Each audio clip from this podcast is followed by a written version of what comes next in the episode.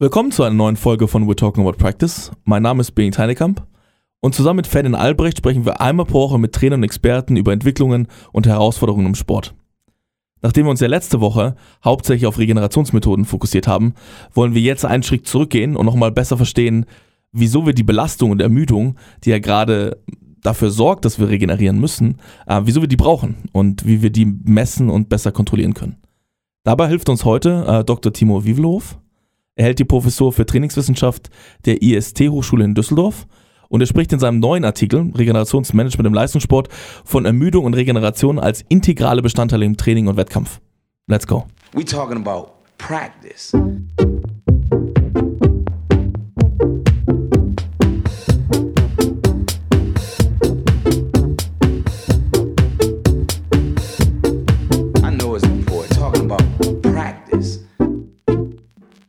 Schönen guten Morgen, Ferdi. Schönen guten Morgen, Timo. Schön, dass ihr euch Zeit genommen habt. Guten Morgen. Guten Morgen. Ferdi, wir sind schon wieder samstags hier. Ich glaube, das wird langsam so ein bisschen zur, zur Tradition. Äh, heute mal mit dir extern aus der Heimat. Wie fühlst du dich? Zu Hause wieder angekommen? Ich fühle mich gut. Zu Hause passiert nicht so viel.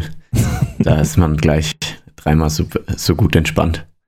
Perfekt. Ich, Timo, äh, willkommen, dass du heute da bist. Ähm, ich glaube, wir haben, wie ich dir schon erzählt habe, ähm, letzte Woche viel über Regenerationsmethoden gesprochen. Und ich glaube, wir haben mit dir heute jemanden, einen absoluten Experten, der genau über den Schritt davor sprechen kann. Wieso müssen wir belasten? Wieso ist Ermüdung irgendwie, wie du gesagt hast, integraler Bestandteil äh, im, im Training und Wettkampf? Ähm, und wir haben immer eine Kategorie bei uns im Podcast, die eine Minute. Ähm, und dort geben wir sozusagen unseren Gästen noch die Chance, sich vorzustellen, dass Leute mal ein bisschen mehr Einblick in deinen Alltag und vielleicht auch in deine Arbeitsweise bekommen. Und da würden wir dich heute gerne fragen, äh, Ferdi nimmt gleich die, die Zeit mit und Stopp mit. Eine Minute, warum du der Mann bist, mit dem wir sprechen sollten über Regeneration und Belastung. Ja, Ben, vielen Dank. Ähm, du hast es gesagt, mein Name ist Timo, Timo Wiebelhofe. Ich bin Sportwissenschaftler mit Schwerpunkt Trainingswissenschaft bin Professor an der IST Hochschule in Düsseldorf und habe mich in meiner akademischen Weiterqualifizierung in den letzten acht bis neun Jahren ausschließlich oder fast ausschließlich mit dem Thema Regenerationsmanagement im Sport auseinandergesetzt. Und ein großer Teil war ähm, das Thema Belastungs- und Erholungssteuerung im Sport und ein zweiter großer Teil Regenerationsverfahren und deren Wirksamkeit im Sport und das Ganze im Rahmen eines vom Bundesinstitut für Sportwissenschaft geförderten Forschungsprojekts, das jetzt aktuell ausläuft, das immer noch läuft und deswegen ähm, ja, bin ich hoffentlich der Mann, der alle eure Fragen beantworten kann. Perfekt. Sehr gut, Timo. Wenn wir uns mal anschauen, jetzt mal uns ganz, ganz lose vielleicht dem Thema nähern, ähm, ab wann spricht man von einer Belastung? Also, das ist natürlich ähm, individuell. Also für ähm, Sportler A ist ähm, eine ähm, Belastung vielleicht schon Golf spielen ähm, weil ähm, er eben nicht so fit ist. Für äh, Sportler B ist äh, Golfspielen absolut unterschwellig. Das heißt, äh, wir müssen, was das angeht, natürlich immer auch so ein bisschen diese Trainingsprinzipien berücksichtigen. Ähm, so nennen wir sie ja in der Trainingswissenschaft. Und da gibt es ein Trainingsprinzip, das heißt ähm, das Prinzip des trainingswirksamen Reizes und eine Bewegungsform ist dann trainingswirksam, äh, beziehungsweise eine Belastungsform, wenn es am Ende dann auch zu einer Anpassung kommt. Das heißt, wir könnten eigentlich sagen, eine Belastung ist eigentlich erst dann äh, eine Belastung, wenn wir uns im Anschluss auch ähm, mittel- und langfristig ähm, anpassen, also Adaptationen hervorrufen. Und das ist eben ähm, interindividuell sehr unterschiedlich, ähm, was das sein kann. Ähm, aber Belastung steht immer im engen Zusammenhang auch mit Ermüdung. Also wir ermüden uns und im besten Fall äh, passen wir uns im, äh, im, im Nachhinein dann noch an. Dann reden wir von der Belastung. Vielleicht, äh, wenn wir jetzt gerade schon dabei sind, wie Belastung sich bei einzelnen Sportlern auswirkt. Ähm, wenn man jetzt ein zielorientierter Sportler ist, will man ja irgendwo hinkommen. Woher weiß ich denn dann am Schluss, also ist jetzt sehr generell, aber wie viel Belastung ich wirklich brauche, um diesen Reiz zu schaffen, dass ich mich verbessere? Gibt es da irgendein Level oder wie kann man das vielleicht, wie kann man da ganz plump rangehen? Na gut, einerseits kann man sich natürlich an, an in Anführungsstrichen Normwerten orientieren. Also nur mal das Beispiel Ausdauertraining. Ähm, ein Ausdauertraining gilt dann als, als trainingswirksam, wenn es äh, mindestens ähm, eine Intensitätsschwelle überschreitet, die in etwa 50 Prozent der maximalen Sauerstoffaufnahme entspricht. Ganz grob, ganz allgemein gesprochen. Für einen absoluten Weltklasse-Ausdauersportler ist das natürlich auch noch ähm, unterschwellig, weil der braucht einen ganz anderen Reiz als äh, einen, einen Ausdauer-Anfänger. Ähm, und auf der anderen Seite hilft uns natürlich eine Leistungsdiagnostik, wenn wir die Möglichkeit haben, um unsere individuelle Leistungsfähigkeit festzustellen. Und je leistungsfähiger wir sind, desto mehr Belastung brauchen wir. Und Belastung heißt einerseits Trainingsumfang und andererseits Trainingsintensität. Und das sind die zwei Möglichkeiten, also die Orientierung an Kenngrößen, an Normwerten, wenn man so will, und auf der anderen Seite Orientierung an einen einer individuellen Leistungsdiagnostik oder individuellen leistungsdiagnostischen Größen. Wie individuell kann eine Belastung sein? Du hast es gerade gesprochen von einfach einem Fitnesslevel oder einer Grundkondition gerade. Ähm, Gibt es da vielleicht noch andere Gebiete, ähm, die auf diese Belastung mit einspielen oder die beeinflussen können? Mhm. Das ist natürlich zunächst einmal auch äh, die Veranlagung, also die Genetik. Ähm, wir alle sind unterschiedlich belastbar. Ähm, auch das Geschlecht hat beispielsweise einen Einfluss auf die Belastbarkeit. Ähm, und dann müssen wir natürlich auch differenzieren in die unterschiedlichen äh, Bereiche. Also ein, ein hoch ausdauertrainierter Sportler ist vielleicht aber weniger belastbar im Bereich Kraft oder andersherum. Ein Fußballspieler ist anders belastbar als ein, ein Tennisspieler, einfach aufgrund der unterschiedlichen Beanspruchungsstrukturen der Sportarten. Und das sind so alles so die Dinge, also sie sind durchaus multifaktoriell, äh, wie belastbar am Ende der, der, der Sportler ist. Aber an allererster Stelle äh, steht natürlich erstmal der allgemeine, die allgemeine Leistungsfähigkeit. Und je leistungsfähiger ich bin, äh, desto belastbarer bin ich in der Regel auch. Da steht natürlich die schwierige Frage, was ist überhaupt leistungsfähig? Ja. Also ähm, was heißt äh, leistungsfähig zu sein im Handball, im Fußball, also in den Sportspielen oder auch in der Leicht, ähm, Leichtathletik? Äh, jemand, der leistungsfähig ist, kann sich ja trotzdem schnell verletzen. Äh, das heißt, wir müssen da natürlich so ein bisschen äh, differenzieren. Wir haben sehr leistungsfähige Fußballer beispielsweise in Deutschland, die aber auf der anderen Seite auch häufig verletzt sind. Ähm, also wie definieren wir überhaupt Leistungsfähigkeit? Aber wenn wir jetzt mal von einer allgemeinen, ähm, hervorragenden körperlichen Leistungsfähigkeit ausgehen, dann sind wir in der Regel auch sehr gut belastbar. Eine Frage, die wir vor zwei Wochen mal uns gestellt haben, war, kann jeder hart arbeiten? Äh, also kann jeder der harte Arbeiter sein? Das war mehr bezogen auf die ähm, auf die Frage Talent oder harter Arbeiter, was ist möglich? Welche, welche, welche Importance oder welche Wichtigkeit würdest du denn so physikalischen, äh, äh, psychologischen Aspekten einräumen? Äh, ist jemand bereit, sich hart zu belasten? Ist das ein Faktor, der, der in euren Gedanken oder in eurer Forschung irgendeine Rolle spielt? Also das ist natürlich so ein Konstrukt, was sehr schwierig zu fassen ist. Ähm, das ist ja so auch der Bereich der Leistungsmotivation sozusagen. Und natürlich äh, ist die Einstellung ähm, ähm, ein wichtiger äh, Teilaspekt. Also ich muss natürlich auch, auch wollen. Bestes Beispiel äh, der Bereich Schnelligkeitstraining. Im Bereich Schnelligkeitstraining brauchen wir zum Beispiel im Training eine maximale Intensität. Sonst ähm, setzen wir keinen angemessenen Schnelligkeitsreiz. Und für eine maximale Intensität muss ich als Sportler auch wollen. Also ich muss das auch wollen. Ich muss jetzt in dieser Situation maximal intensiv sprinten oder was auch immer. Und natürlich gehört dieser Bereich ähm, ähm, mit dazu. Ähm, natürlich gehört auch der Trainer mit dazu, der muss das ähm, mitsteuern. Ähm, aber natürlich gehört auch eine gewisse Leistungsbereitschaft oder Leistungsmotivation dazu, wenn es um den Bereich Belastung, Belastbarkeit und Anpassung geht. Wie sehr kann man denn lernen, belastbar zu sein? Also ist das eine Fähigkeit, äh, die man, die man sich erwerben kann im Nachhinein? Ich bin ja Trainingswissenschaftler und äh, kein Sportpädagoge oder Sportpsychologe und das geht ja sehr stark auch in diesen Bereich. Also ähm, quasi Verhaltenssteuerung. Wie, wie kriegt man äh, jemanden dahin, ähm, leistungsmotiviert ähm, oder leistungsbereit zu sein? Und ähm, vielen ist das in die Wiege gelegt. Äh, man, man nennt das ja dann vielleicht auch wenn wir jetzt mal den Begriff Talent in den Mund nehmen, das ist ja auch ein ganz, ganz schwieriger Begriff und sehr, sehr komplex und, und multifaktoriell. Das ist vielleicht ein Teil des Talents, ne, diese Leistungsbereitschaft zu zeigen. Ähm, man kann da sicherlich ähm, auch, auch steuern als Trainer, als Betreuerteam. Ähm, auch Eltern spielen da natürlich eine, eine sehr wichtige Rolle. Wie wird man sozialisiert? Aber es gibt natürlich auch Unterschiede. Also es gibt Sportler, die weniger leistungsbereit sind oder motiviert als andere. Ähm, also bestes Beispiel äh, natürlich Sportler wie äh, Jan Frodeno ähm, oder auch Cristiano Ronaldo, die herausragen in ihrer Sportart. Und das schaffen die nicht mit äh, 10 Stunden Trainingsumfang in der Woche, sondern die ähm, opfern letztendlich alles für ihr großes Ziel und die zeigen natürlich eine, eine überragende Leistungsbereitschaft und Leistungsmotivation. Mhm. Wir hatten ja jetzt die Anpassung, sag ich mal, also den Trainingsreiz als, als positives Element der Belastung. Äh, wann, wann könnte denn Belastung auch negativ sein? Also wenn wir vor allem vor Verletzungen oder sowas sprechen, äh, wie kann sich das auswirken? Also wenn wir erstmal davon ausgehen, dass Belastung und Belastbarkeit individuell ist, dann müssen wir auch berücksichtigen, dass es eigentlich kaum äh, Faustformeln gibt für ähm, die Allgemeinheit. Aber grundsätzlich ist es klar, äh, wir können uns auch zu viel belasten, also zu stark ermüden. Das äh, kann durchaus auch gewünscht sein im Rahmen von einem Trainingslager. Also auf allen Ebenen, auch auf Breitensportebenen, gibt es in unterschiedlichen Sportarten Trainingslager.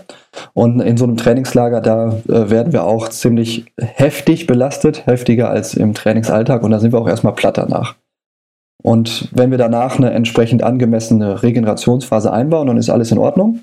Aber äh, wenn diese notwendigen Regenerationsphasen nicht berücksichtigt werden, dann kann es natürlich zu negativen Folgen kommen. Das sind ähm, Dinge wie Unmotiviertheit, Abgeschlagenheit, ähm, Antriebslosigkeit äh, im besten Fall, im schlechtesten Fall Krankheit und Verletzung. Äh, weil das wirft äh, mich natürlich zurück und das ähm, muss man berücksichtigen. Also ähm, je leistungsorientierter der Sport wird und je höher auch der Trainingsumfang ist, ähm, in der Regel ja ist er höher, je höher das Leistungsniveau ist, desto wichtiger wird dann auch dieser Aspekt, ähm, wir dürfen uns nicht zu sehr belasten. Auf der anderen Seite auf Bezirksliga-Ebene eine Fußballmannschaft, äh, die zwei, dreimal die Woche ähm, trainiert und äh, maximal einmal pro Woche spielt. Da ist die Wahrscheinlichkeit noch nicht so hoch, dass jetzt ein Spieler in Anführungsstrichen ins Übertraining kommt oder so. Äh, wir hatten ja gerade über die Belastbarkeit von Sportlern gesprochen und über den psychologischen Aspekt. Vielleicht kurz zu dem, zu dem äh, physiologischen wieder. Wie viel ist Genetik und wie viel kann man wirklich in diesem Bereich besser werden? Was sind so deine Erfahrungen? Gibt es Sportler, die einfach nicht für hohe Trainingsbelastungen gemacht sind? Ähm, ist, hat der Trainer da vielleicht auch irgendwo äh, eine, eine, Pflicht, das zu, mit zu beobachten? Was, was gibt es da für, für Meinungen, Forschungsergebnisse? Also äh, Genetik, insbesondere ja Epigenetik, äh, ähm, die diesen Bereich betrifft, ist natürlich sehr komplex. Und wenn man wenn man da jetzt so einen Prozentwert zum Beispiel ausgibt, wie viel Prozent ist Genetik, wie viel Prozent ist trainierbar, dann wäre das nicht seriös, weil das einfach nicht möglich ist. Ähm, und da muss man sich dann einfach auch den, den, den Spieler ähm, anschauen. Ich, ich erinnere mich an Arjen Robben zum Beispiel im Fußball, der ja sehr häufig verletzt war, aber auch ein herausragender Spieler war. Und ich kenne jetzt nicht die Hintergründe. Auf jeden Fall hat er offensichtlich eine gewisse Verletzungsanfälligkeit mitgebracht, die vielleicht auch zu einem großen Teil Veranlagung war. Und das muss man dann eben äh, mit berücksichtigen als, als Trainer und als Betreuer. Und ähm, viele, viele verletzen sich ja dann gerade in den Sportspielen auch in den, ähm, in den Wettkämpfen. Und ähm, vielleicht toleriert ein Spieler A, ist zweimal die Woche ein Spiel zu absolvieren, aber Spieler B eben nicht. Und er kann dann vielleicht eben nur einmal pro Woche spielen, auch wenn es notwendig wäre, dass er zweimal die Woche spielt. Also das sind sehr individuelle Entscheidungen, die da getroffen werden müssen. Wo siehst du die Verantwortung des Trainers? Es gibt ja ähm, gerade im Übergang vom Kinder in den Jugendsport, in den leistungsambitionierten Jugendsport immer wieder auch äh, sportmedizinische Untersuchungen. Ab wann hältst du sowas für sinnvoll und ab welchem Leistungsniveau hältst du sowas für sinnvoll, um eventuell Schäden, Disbalancen, wie auch immer, ähm, irgendwie zu erkennen und dann vielleicht auch reagieren zu können? Wo siehst du die Verantwortung und ab welchem Leistungsniveau?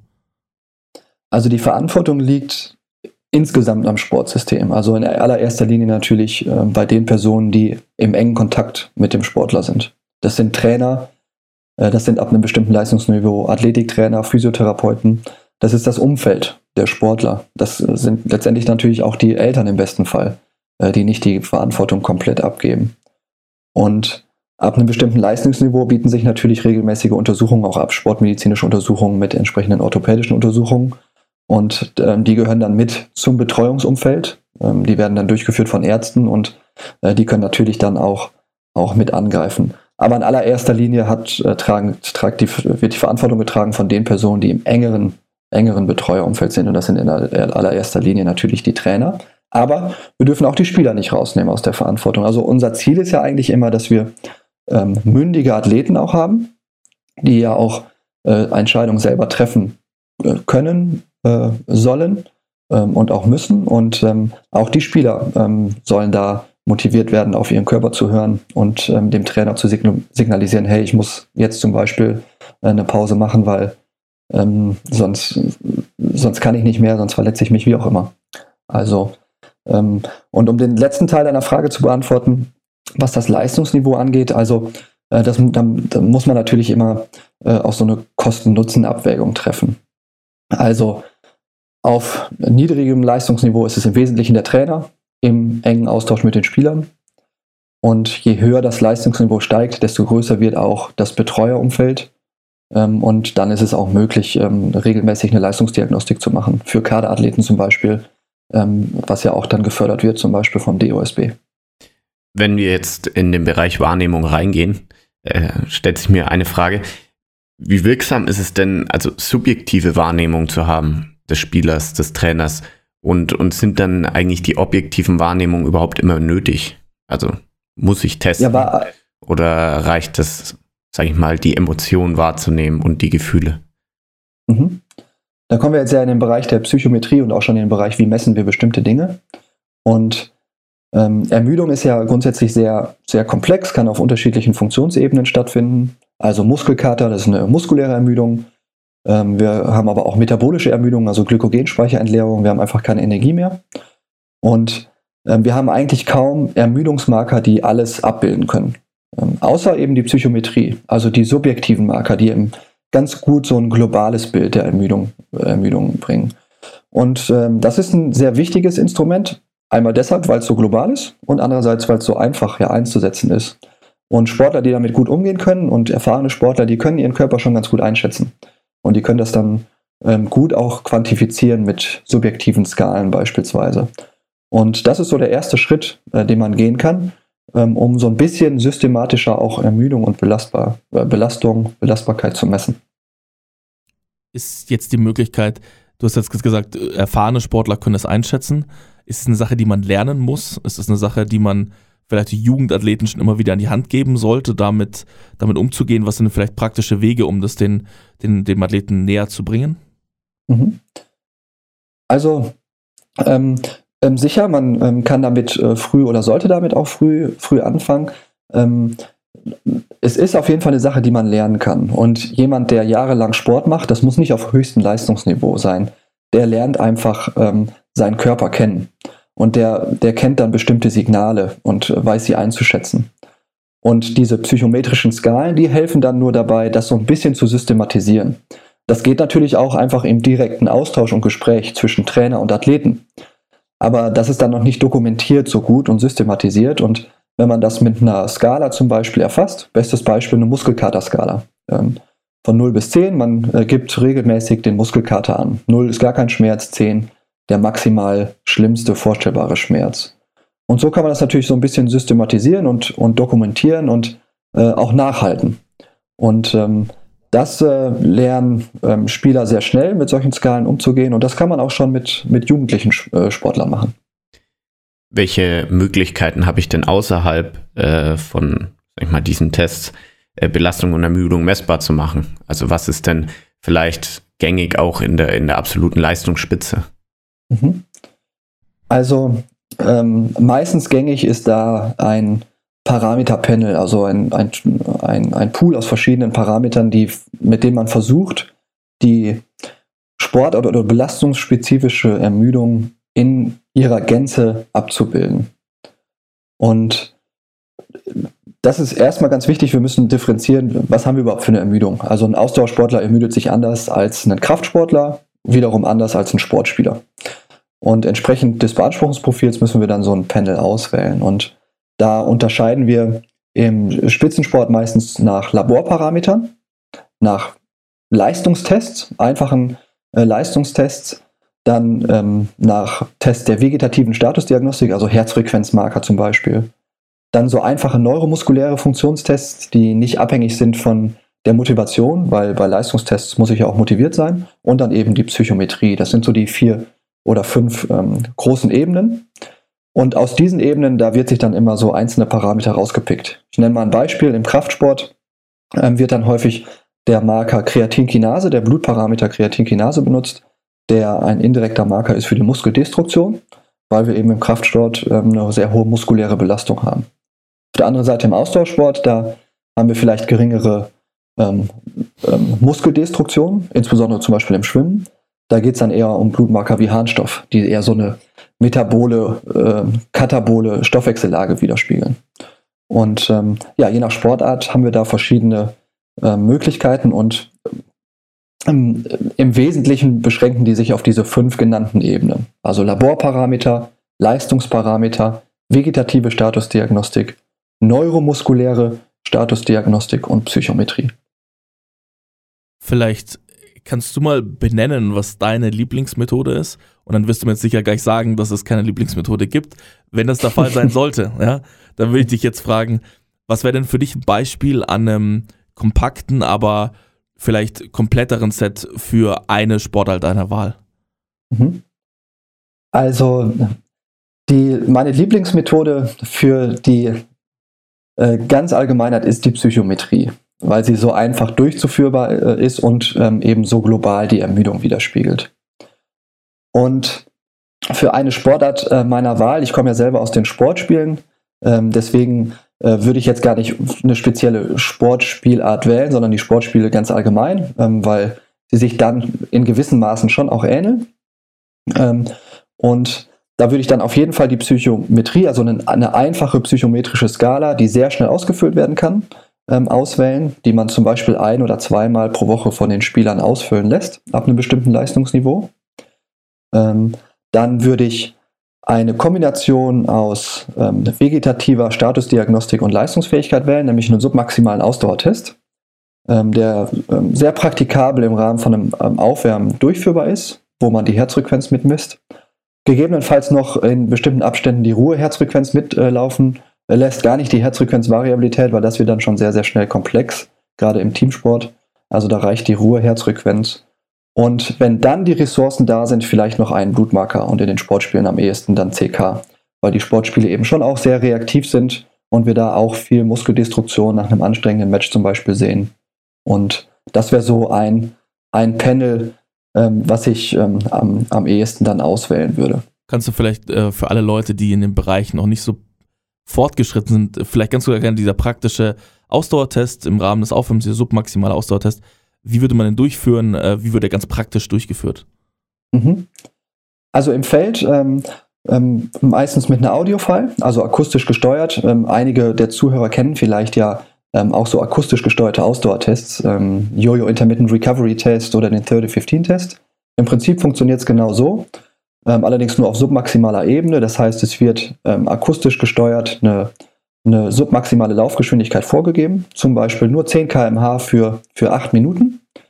Und innerhalb dieser 8 Minuten ähm, wird die Herzfrequenz gemessen und im Anschluss oder vielleicht auch zwischendurch das subjektive Beanspruchungsempfinden. Und dann haben wir unterschiedliche Szenarien. Also wenn wir das regelmäßig machen, zum Beispiel einmal die Woche, und uns dann ähm, über einen Verlauf von vier oder acht oder auch längeren Wochen mal so die Entwicklung uns anschauen, dann haben wir unterschiedliche, wie gesagt, Szenarien. Es kann sein, dass ähm, die Herzfrequenz steigt und zusätzlich auch das Beanspruchungsempfinden. Das wäre ein Signal dafür, dass wir ermüdet sind und vielleicht auch in so eine chronische Ermüdung uns reintrainieren. Wenn wir mittel- und langfristig sehen, dass bei gleicher Laufgeschwindigkeit die Herzfrequenz sinkt, und das Beanspruchungsempfinden sinkt, dann ist das ein klares Signal dafür, dass wir uns anpassen, also dass wir fitter werden. Oder was auch sein kann, ist, dass die Herzfrequenz sinkt, aber das Beanspruchungsempfinden steigt. Und das ist auch ein Signal für Ermüdung. Das heißt, immer diese Kombination von Herzfrequenz und Beanspruchungsempfinden äh, liefert uns dann ähm, mittel- und langfristig ganz gute Informationen, ob wir fitter werden oder eher uns in so eine chronische Ermüdung äh, trainieren. Und natürlich kann, können wir mal ermüdet sein, das ist vollkommen okay, aber insbesondere langfristig sollte dann die, die Herzfrequenz äh, natürlich runtergehen. Ähm, die ersten zwei Szenarien, die du beschrieben hast als Auswertung, machen absolut Sinn. Dieser, dieser Konflikt zwischen geringerer Herzfrequenz und höherem subjektiven Empfinden, wie, wie kommt der zustande? Wie ist der zu erklären? Ja, das ist ähm, ein Problem. Äh, was heißt ein Problem? Das ist äh, eine, eine, Frage des, des, vegetativen Nervensystems. Und ähm, letztendlich äh, steuert das vegetative Nervensystem ja auch die Herzfrequenz. Und in bestimmten Zuständen der zentral bedingten Ermüdung, auch sehr komplex, ähm, da müssen wir jetzt auch gar nicht tiefer ähm, eingehen, kann es einfach sein, dass äh, wir nicht in der Lage sind, ähm, in einem ermüdeten Zustand unsere Herzfrequenz zu steigern. Und wir würden das erstmal als Signal ja sehen der verbesserten Leistungsfähigkeit. Und deswegen ist es so wichtig, dass wir in Kombination der Herzfrequenz immer auch das Beanspruchungsempfinden mit, mitnehmen. Und wenn der Sportler trotz niedriger Herzfrequenz sich äh, beanspruchter fühlt, dann ist das eben einfach ein Signal dafür, dass er ermüdet ist und dass gerade das vegetative Nervensystem äh, so tickt, äh, dass der Sportler nicht in der Lage ist, seine Herzfrequenz zu steigern. Was wäre denn das konkrete Resultat daraus, wenn man merkt, der Sportler äh, steigert sich nicht, er verschlechtert sich auf die Dauer und es ist eben diese Ermüdungserscheinung vorhanden? Was wäre dann eine Maßnahme, die ich, die ich treffen könnte als Trainer? Regenerationsmaßnahmen anwenden, Trainingsvolumen rausnehmen, ähm, gegebenenfalls Trainingsintensität, wenn das notwendig ist und ähm, dann ähm, weiter kontrollieren, ob es daran liegt, wenn die Ermüdung weiterhin anhält, ähm, weiter Trainingsvolumen rausnehmen. Aber letztendlich sind das die Steuerungsgrößen. Ne? Also im Sinne von, äh, von einer Taper-Phase oder von einem Detraining erstmal Volumen raus, äh, gegebenenfalls Regenerationsmaßnahmen anwenden und einfach versuchen, die Ressource, äh, die, äh, so, so, die, die Ursache der Ermüdung auch herauszufinden. Kann ja zum Beispiel auch ernährungsbedingt sein. Der Sportler isst einfach zu wenig äh, oder nicht gut genug für das hohe Trainingsvolumen. Äh, da muss ich durch gegensteuern. Oder der Sportler schläft nicht genug, hängt äh, bis spät in die Nacht ähm, am Smartphone oder vom, vom Bildschirm und deswegen ist er weiter ermüdet. Ähm, also auch so ein bisschen die Ursache ähm, herausfinden. Das sind so die Dinge. Ähm, du hast es gesagt, Volumen. Volumen ist ja ein relativ allgemeiner Begriff. Hm, vielleicht, es gibt sicher eine genauere Definition, vielleicht kannst du auch darauf kurz eingehen.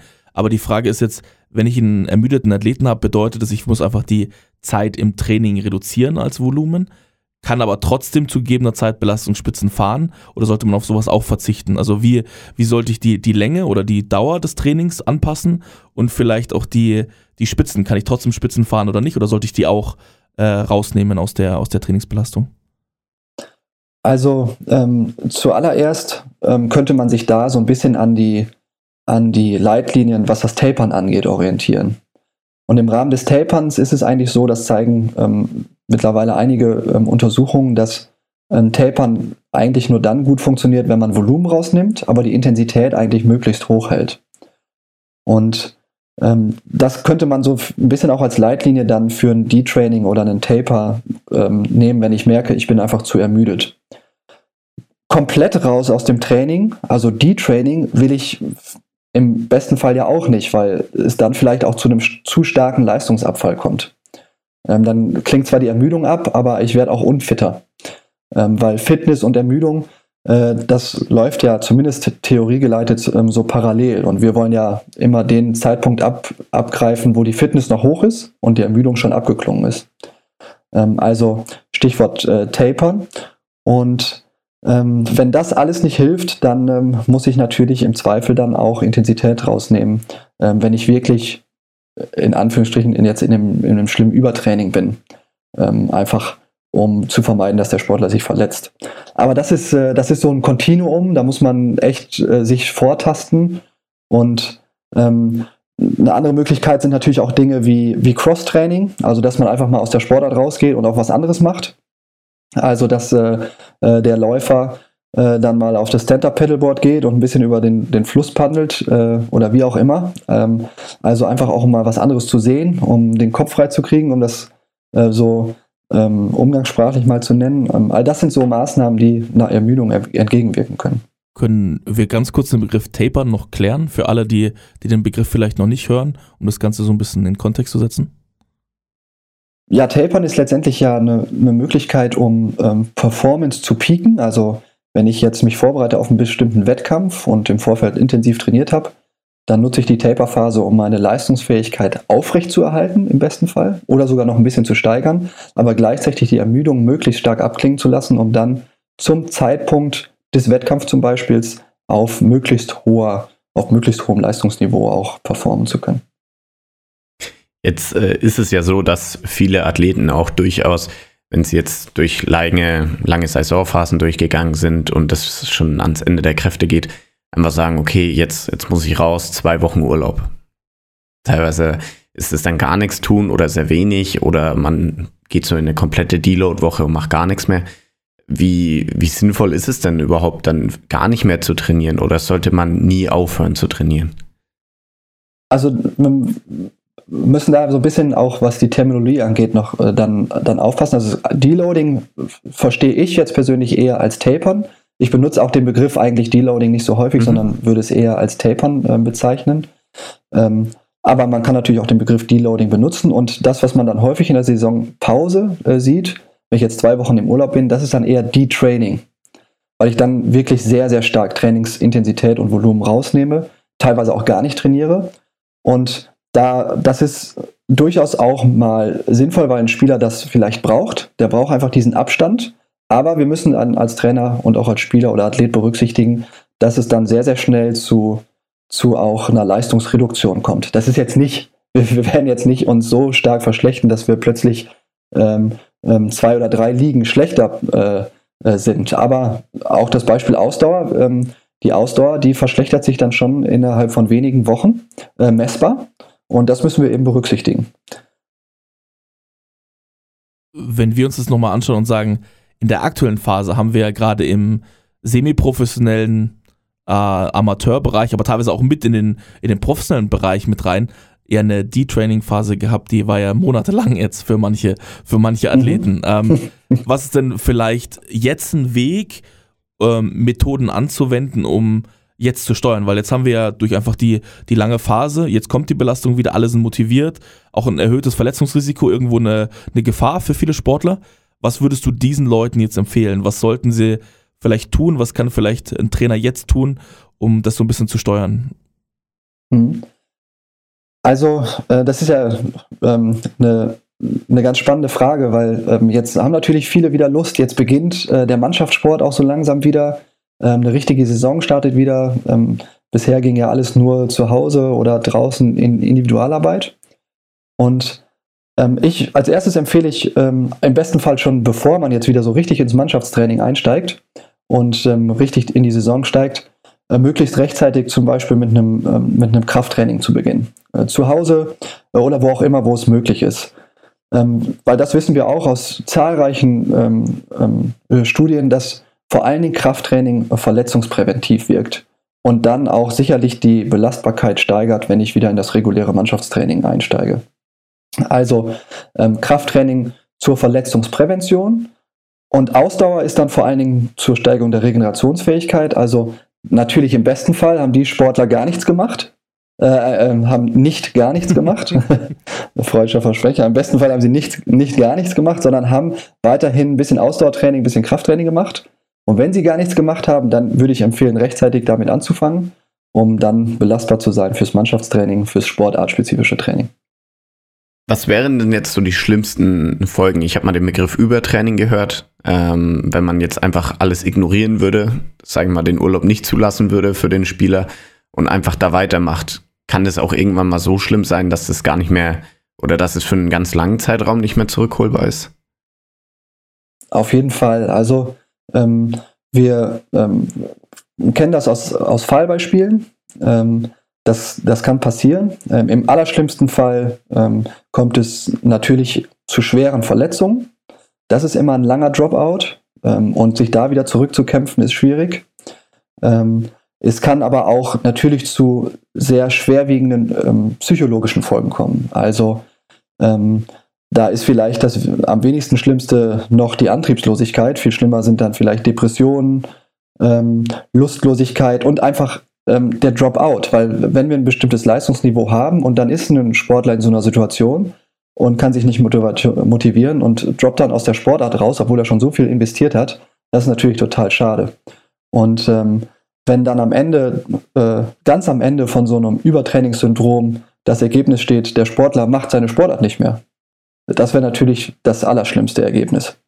Ähm, und ist natürlich dann auch sicherlich nicht, nicht glücklich. Also ähm, das, ist, das ist so das, was im schlimmsten Fall passieren kann. Wir haben zum Ende des Podcasts so ein kleines Fallkarussell vorbereitet, so ein bisschen, so ein paar klassische Fälle, die so im, im generellen Sport einfach auftreten. Und wir würden gerne, dass du innerhalb von ein, zwei Sätzen, wenn möglich, ja, ähm, vielleicht ganz kurz so ein, vielleicht so einen Hinweis gibt oder vielleicht so einen Fahrplan vielleicht skizzieren kannst, äh, den man nehmen könnte oder den man, äh, wie man eingreifen könnte. Der erste Fall wäre das größte Talent des Vereins hat ein Doppelspielrecht. Das ist im Leistungsbereich aus meiner Erfahrung ein genauso großes Thema. Ähm, spielt zweimal pro Woche, hat dann noch die Trainingseinheiten, wird auch in der Leistungsmannschaft oder in der, in der ersten Mannschaft leistungsambitioniert eingesetzt und trainiert. Die Belastung ist dementsprechend hoch. Ähm, er klagt oft über, über Rückenschmerzen ähm, und ähm, was könnte hier unternommen werden? Also wichtig ist natürlich die, die, die Ursachen herauszufinden. Also es kann natürlich sein, dass ähm, die Rückenschmerzen ähm, kein klassisches ähm, Ermüdungssymptom ist, ähm, wie wir es jetzt definieren würden im Rahmen des Regenerationsmanagements, sondern eine Art Fehlbelastung ist ähm, oder ein Überlastungssyndrom einfach aufgrund von einer einseitigen Belastung. Und wenn das so einen rein orthopädischen Grund hat, dann müssen wir entsprechend gegensteuern. Also beispielsweise sportartspezifisches Trainingvolumen rausnehmen, weil sportartspezifisches Training heißt in ganz vielen Fällen asymmetrisch trainieren. Also ist es halt nun mal so, äh, äh, im Handball haben wir äh, dann die Händigkeit, es wird nur mit der einen Seite geworfen. Ähm, Im Tennis haben wir äh, auch die Händigkeit und so weiter und so fort. Also sportartspezifisches Trainingsvolumen zurückfahren und dann entsprechend mit, mit Krafttraining beispielsweise ähm, ähm, ähm, gegensteuern. Ganz Asymmetrien können wir nicht ausschließen, das ist auch klar. Aber das sind so die Möglichkeiten und dann einfach überprüfen, ärztlich, sportmedizinisch, was ist die Ursache? Also liegt ein Bandscheibenvorfall vor? Ähm, ähm ist da ein orthopädisches Problem? Äh, Im Nachwuchsbereich äh, haben wir da vielleicht äh, Wachstumsprobleme ähm, oder wie auch, wie auch immer. Also das würde ich gar nicht in den klassischen Bereich auch Ermüdung setzen, wenn es jetzt zu, zu orthopädischen Problemen, also zu Gelenkschmerzen zum Beispiel kommt. Vielleicht äh, würde ich dann nochmal gerne persönliche Meinung abgreifen. Ähm, das Thema Doppelspielrecht ist ja in jedem Verein irgendwie präsent. Vor allem, wenn es dann ein sehr guter Spieler ist und ein Talent des Vereins. Meinst du, die Vereine haben überhaupt die Möglichkeiten, um, um sowas strukturiert und geregelt zu bekommen, dass, dass es eben nicht zu Überbelastung kommen kann? Also, eine, eine ganz schwierige Frage, die ist ja auch schon sehr politisch, fast schon. Ähm, ähm, also Vereine, Breitensport, Breitensportvereine ähm, auf unterschiedlichen Ebenen. Da haben wir ja auch ehrenamtliche Trainer und ähm, die, die engagieren sich sehr, sehr äh, stark und ähm, opfern ja viel, viel Freizeit äh, für das, was sie da tun. Und da steht natürlich das Training im Vordergrund, Training vorbereiten. Und sich dann auch auf die, auf die Bereiche neben dem Training zu konzentrieren, ist natürlich sehr schwer. Und über all das, was wir auch jetzt hier gesprochen haben, ähm, sind ja viele Ressourcen notwendig. Und mit Ressourcen meine ich insbesondere erstmal Personalressourcen. Also Dinge steuern, Dinge messen. Und auf niedrigen, niedriger Ebene sind dann eben auch die Spieler ähm, verantwortlich. Also wenn jetzt der, der Spieler über Rückenschmerzen klagt, dann kann er das natürlich mit seinem Trainer kommunizieren, aber dann wird er vielleicht auch selber äh, zum, zum Arzt gehen, zum Orthopäden und lässt das überprüfen ähm, oder sich Beratung holen. Aber ich kann immer empfehlen, in solchen Bereichen sich einerseits, wie gesagt, die ärztliche Unterstützung zu holen und andererseits Krafttraining. Ähm, um einfach sportartspezifische Überlastungen zu reduzieren oder die Belastbarkeit zu steigern gegenüber einseitigen sportartspezifischen Belastungen. Äh, wir haben jetzt über den Amateursport gesprochen oder darauf hast du dich jetzt fokussiert. Ähm, da sehe ich das Problem vielleicht gar nicht so groß.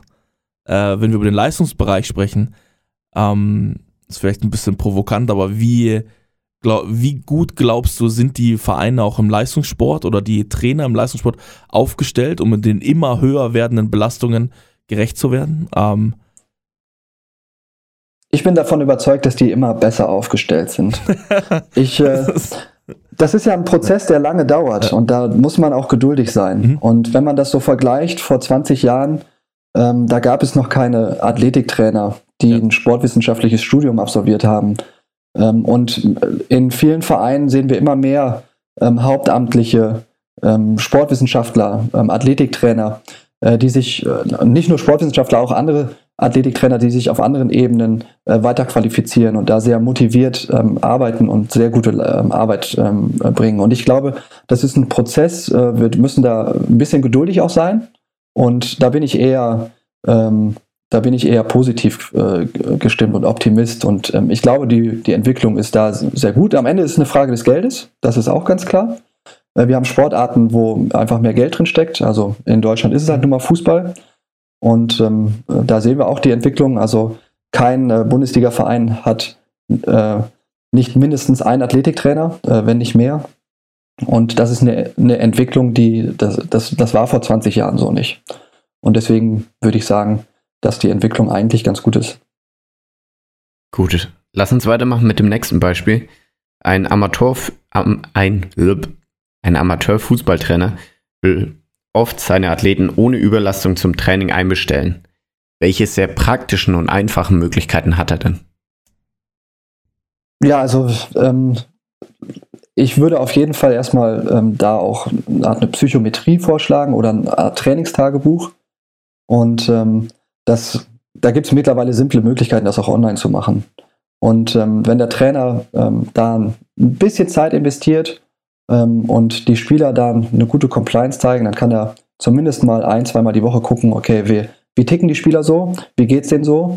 Und äh, wenn er dann merkt, der ein oder andere Spieler, der ist da gerade am Limit, äh, dann kann er den auch durchaus mal ähm, rausnehmen. Und da müssen wir so ein bisschen vielleicht auch so eine Trainingsphilosophie ändern. Also gerade in den Mannschaftssportarten denken wir ja immer ähm, eher so als Kader. Und äh, da muss man einfach für sensibilisieren, dass ähm, auch mal ein Spieler, obwohl es ein Mannschaftssport ist, ähm, dann auch ein einzelner Spieler einfach mal vielleicht mehr Pause braucht als ein anderer Spieler im Kaderverbund. Und wir da Raum Raum äh, lassen müssen für individuelle Entscheidungen. Und äh, nicht äh, quasi so nach dem Gießbrand-Prinzip, äh, das, was entschieden wird, gilt für alle Spieler. Das ist vielleicht auch noch ganz wichtig. Mhm. Ähm, zwischen Trainingseinheiten oder generell Trainer, die äh, Schockmomente benutzen im Training, also extreme Leistungsspitzen, ob als Straftraining oder als, ganz plump gesagt, als Abhärtungsmethode. Gibt es dafür irgendeine Rechtfertigung? Na gut, es gibt, äh, das, es gibt die Rechtfertigung äh, ähm, über die Trainingsprinzipien. Und ähm, ein Trainingsprinzip ist ja auch äh, das Prinzip äh, des variierenden Trainingsreizes. Mhm. Und das wäre ja ein variierendes Trainingsreiz, ein ja. variierender Trainingsreiz. Und darüber hätte man ja die gewisse ähm, Rechtfertigung, auch mal in Anführungsstrichen so Schockmomente zu setzen. Ähm, trotzdem würde ich äh, da ähm, letztendlich auch versuchen, und da habe ich jetzt nicht die perfekte Antwort drauf, aber versuchen, das auch so gut es geht, ähm, evidenzbasiert zu machen. Nicht nur erfahrungsbasiert, sondern auch evidenzbasiert. Und natürlich gibt es äh, auch spannende Untersuchungen zu so Schock-Mikrozyklen. Ähm, also nicht nur zu einer äh, kurzen Schockeinheit, sondern sogar zu einem ganzen Mikrozyklus, also zum Beispiel zwei, drei Tage, wo plötzlich die Intensität und der Trainings, das Trainingsvolumen extrem hochgefahren sind, wird. Und diese Schock-Mikrozyklen sind durchaus ähm, effektiv, aber die, sie birgen eben auch die Gefahr, dass man sich zu stark ähm, ermüdet oder dass man im Anschluss nicht angemessen sich regeneriert. Das muss man ähm, berücksichtigen. Für was wären diese Schock-Mikrozyklen sinnvoll? Ähm, weil normalerweise hat man ja ein Zeitproblem. Vielleicht hat man die Leute in einem Trainingslager mal ein paar Tage zusammen. Für was könnte man das anwenden? In welchem Anwendungsfall?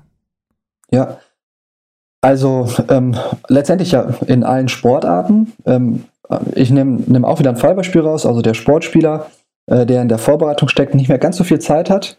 Und äh, bei Spieler ähm, A wird einfach noch festgestellt in der Leistungsdiagnostik, dass ähm, die Ausdauer zu schwach ausgeprägt ist. Vielleicht, weil er sich zu äh, ähm, viel Urlaub gegönnt hat oder warum auch immer. Und es ist aber nicht viel Zeit und deswegen kann man da natürlich mal so einen Schock-Mikrozyklus ähm, auch setzen, also zum Beispiel ein intensives Intervalltraining zweimal am Tag für drei, vier Tage, um ähm, einfach auch kurzfristig da nochmal einen, einen, einen Reiz zu setzen. Die Frage ist natürlich immer, wie nachhaltig ist das? Also kann der Spieler das auch konservieren? Aber wir wissen eben aus Untersuchungen, dass so ein Schock-Mikrozyklus ähm, auch sehr, sehr gut kurzfristig die Ausdauer steigern kann. Das sind natürlich jetzt nicht äh, physiologische Anpassungen so sehr, sondern eher äh, Anpassungen auf zum Beispiel lauftechnischer Ebene, die Bewegungsökonomie verbessert sich ähm, ähm, und so weiter. Ähm, aber wir sehen eben, dass sich die Ausdauer auch durch so Schockmikrozyklen verbessert. Gut, dann das letzte Beispiel. Ein Spieler beschwert sich über hohe Belastung, obwohl sich Trainer und ihre, obwohl sich die Trainer einig sind, dass die Belastung sehr gering ist. Wie könnte das Problem gelöst werden? Also das ist ein Problem und das müssen äh, vor allen Dingen auch die Trainer berücksichtigen. Also äh, Trainerempfinden ist nicht gleich Athletenempfinden.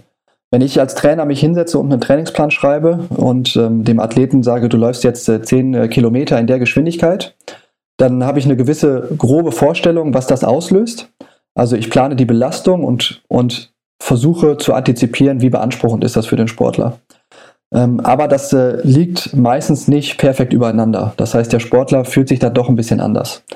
Und um äh, das abzugleichen, ist es eben wichtig, dass der Sportler äh, die Beanspruchung dokumentiert. Ähm, das geht über eine ganz simple sogenannte APE-Skala, äh, Rating of Perceived Exertion, Box unter der Box-Skala auch bekannt. Das heißt, der Trainer ähm, gibt nicht nur die Belastung vor und sagt, du läufst jetzt 10 Kilometer in der Geschwindigkeit, sondern der Trainer guckt sich auch im Anschluss an, wie beanspruchend war das denn für den Sportler. Und das geht ganz einfach über eine Borgskala oder der Trainer guckt sich die Herzfrequenz an. Und äh, wenn der Spieler bei äh, äh, 10 Kilometer Lauf bei, beim absoluten Anschlag ist, obwohl der Trainer einen extensiven Dauerlauf geplant hat, dann passt da irgendwas nicht. Und ähm, dann muss der Trainer eben etwas anpassen an der Trainingssteuerung. Und das geht eben nur im engen Austausch Trainer-Athlet und im besten Fall, indem man so ein bisschen Training Load, Training Belastung dokumentiert. Über äh, ein subjektives Maß oder auch ein objektives Maß wie die Herzfrequenz. Erstmal vielen, vielen Dank, Timo, für all, all die Einblicke, ähm, dass du dir heute die Zeit genommen hast für, für unseren Podcast. Ähm, vielleicht zusammengefasst kann man eine Sache sagen. Was du gerade abgeschlossen hast, Trainerempfinden, Athletenempfindung ist nicht das gleiche. Athletenempfindung kann einfach gemessen werden, auf, in jedem Leistungsbereich, wenn hohe Belastungen gefahren werden. Ähm, und es muss getestet werden und immer wieder auch überprüft und dokumentiert werden, um äh, dort irgendwie eine Art ähm, äh, System etablieren zu können, äh, mit dem man dann sich diesem, diesem, dieser perfekten Regenerationsmanagement irgendwie annähern kann. Würdest du das so unterschreiben? Irgendwas, was du noch hinzufügen würdest aus unserem Gespräch? Ich würde das so unterschreiben und ähm, ja, bedanke mich auch ganz herzlich bei euch für die, für die Einladung und will vielleicht noch darauf hinweisen, dass das Ganze natürlich ein, ein spannendes Thema ist und man vielleicht auch gar nicht in 40, 45 Minuten alle Fragen der, der Zuhörerinnen und Zuhörer beantworten kann. Und deswegen erlaube ich mir einfach vielleicht auch noch ganz kurz ein paar Literaturhinweise zu geben. Ähm, ganz am Ende auch ähm, Dinge, mit denen ich natürlich arbeite. Das ist ähm, vor allen Dingen ähm, ein tolles Buch von, ähm, von mehreren Autoren, das heißt High Performance Training for Sports, ähm, wo es auch äh, Kapitel gibt zu Tapern zum Beispiel, zum Monitoring, also wie messe ich denn Belastung und Erholung und auch ein Kapitel zu Regenerationsmaßnahmen. Also sehr angewandtes Buch für, für Trainerinnen und Trainer, äh, sehr gut. Äh, dann, ihr habt es am Anfang erwähnt, ähm, einen zweiteiligen Artikel, der in der Leistungssport erscheint, ähm, im nächsten Monat und im übernächsten Monat genau zu den Themen, die wir heute besprochen haben, nämlich Belastungs- und Erholungsmessung und Regenerationsmaßnahmen. Und für alle sehr interessierten ähm, Leser, die darüber hinaus dann noch lesen wollen, es gibt ähm, auch ein Buch von Human Kinetics ähm, ähm zum Thema Monitoring, was auch diesen Bereich abdeckt, ähm, wo es dann auch nochmal um Fragen geht der, der Statistik, wann ist denn eine Veränderung eines Parameters zum Beispiel überhaupt praxisrelevant? Weil wir haben ja immer eine gewisse ähm, ganz normale physiologische oder biologische Schwankung in unserer Leistungsfähigkeit. Und wann ist diese Veränderung sozusagen Praxisrelevanz und wann ist sie innerhalb des normalen Rauschens? Also das sind ja noch so Dinge, äh, mit denen sich dann die interessierten Trainer dann vielleicht noch auseinandersetzen. Das sind so die wichtigsten ähm, Literaturhinweise. Also ich habe auf jeden Fall ein Leseprojekt jetzt dann für die nächsten Tage. Ähm, wir haben zum, zum wirklichen Abschluss des Podcasts immer noch eine Frage, die wir jeden stellen. Und zwar, Timo, was ist dein größlicher Traum? Größter sportlicher Traum? Wo soll es denn noch hingehen? Ja, ich habe ja eben gesagt, dass ich äh, eigentlich Sportspieler bin. Also ich bin im Wesentlichen, äh, komme ich aus dem Tennissport, aber jetzt auch Corona-bedingt ist so ein bisschen meine Interessenslage, äh, hat sich so verschoben und ähm, mittlerweile bin ich seit anderthalb Jahren ähm, ähm, abhängiger Kitesurfer, also ähm, ziemlich süchtig danach und ein, ein sportlicher Traum wäre natürlich irgendwo mitten im Pazifik oder so oder in der Karibik bei blauem äh, Wasser und äh, Palmen Kitesurfen zu gehen. Perfekt. Eine Frage noch für Leute, die dich äh, vielleicht kontaktieren möchten ähm, oder Kanäle, über die man dich kontaktieren kann. Äh, was, was kannst du den Hörern da mitgeben? Was gibt es für Möglichkeiten? Ja, einmal natürlich äh, per Mail ähm, ähm, oder auch per Telefon über die IST Hochschule. Also ähm, meinen Namen googeln ähm, und die IST Hochschule eingeben, dann findet man die Kontaktdaten. Man findet mich ähm, auch über ResearchGate, das ist ein akademisches Netzwerk, ähnlich wie Facebook letztendlich, äh, nur, nur eben für, für Akademiker beziehungsweise für diesen, diesen sportwissenschaftlichen oder ganz allgemein wissenschaftlichen Bereich. Äh, man findet mich auch bei Instagram und äh, das sind so die, die wesentlichen ähm, ähm, Kanäle, äh, über die ihr, ihr mich kontaktieren könnt. Timo, vielen, vielen Dank, dass du dir Samstag die Zeit genommen hast. Ähm, wie ist das Wetter gerade gerade bei dir um die Ecke? Also, ich gucke mal kurz aus dem Fenster. Bewölkt, ähm, kein Regen, weil ich jetzt gleich noch auf den Tennisplatz gehe. Ich muss mich nämlich heute noch belasten, damit ich nicht detraine, damit ich nicht detraine. Und deswegen hoffe ich, dass es auch äh, trocken bleibt. Perfekt, Sehr dann wünschen wir dir viel Spaß beim Tennis. Äh, bleib gesund, übersteh die Corona-Zeit zu, zum Ende noch jetzt. Äh, und ja, alles Gute wünschen wir dir, Timo. Ciao, ciao. Ciao. Danke, danke, ciao, ciao. Euch auch alles Gute. Ihr habt gerade die neueste Folge von We Talking About Practice gehört. Wenn ihr weitere Informationen zu unserem Gast sucht, hilft ein Blick in die Shownotes. Dort findet ihr alle wichtigen Links und Kontaktinformationen. Ebenso freuen wir uns über eure Wünsche und Anregungen. Schickt uns euer Feedback unter podcast.blindside.pro oder Blindside App auf Instagram. Wir hoffen, es hat euch gefallen. Bis zur nächsten Episode bei We're Talking About Practice Euer Ferdi. und Ben.